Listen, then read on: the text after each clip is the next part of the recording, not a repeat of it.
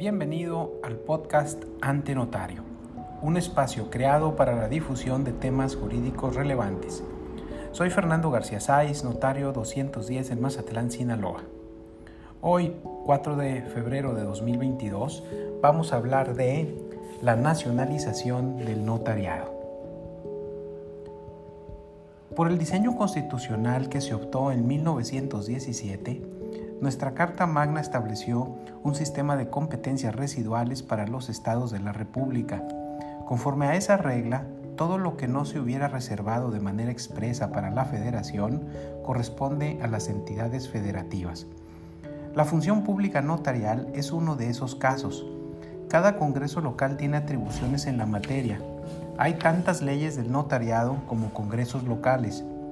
Nunca se han establecido reglas para la uniformidad legislativa. No obstante, los principios internacionales del notariado latino están presentes en todo el derecho mexicano, incluyendo por supuesto a la jurisprudencia federal. El déficit del notariado a nivel normativo pudiera ser su gran área de oportunidad, homologar la función para que todos los ciudadanos de México accedan a servicios notariales similares sin importar en qué municipio se encuentren. Por ejemplo, sustantivamente, no en todas las entidades se puede acudir a protocolizar un documento de voluntad anticipada, ortotanasia. A la vez, eliminar el bloqueo estatal a escrituras foráneas favorecido por los registros públicos locales y los altos costos de transacción añadidos. Además de la falta de homologación sustantiva, hay otros temas muy sensibles y relevantes que no han ocupado la atención legislativa ni gremial.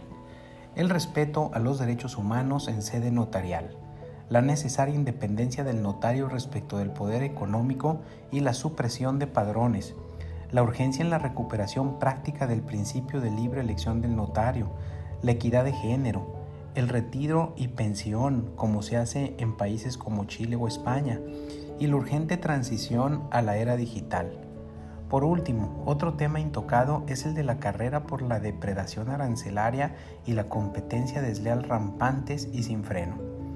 Por ello, llama la atención la reciente iniciativa de modificación a la Constitución presentada en el Senado de la República, respecto de la que el Notariado Nacional se enteró por los medios de comunicación.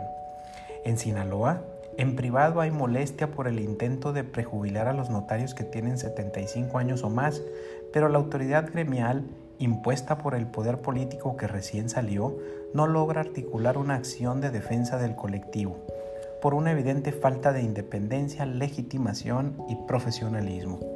El acceso a la función notarial, claro que debe transparentarse y fortalecerse el rigor técnico y el análisis de las credenciales éticas de los aspirantes.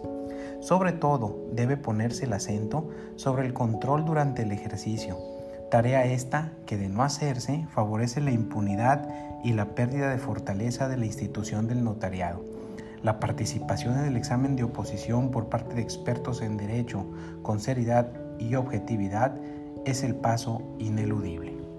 Muchas gracias por escucharme. Síganme en mis redes sociales. Soy Fernando García Sáiz. Un abrazo.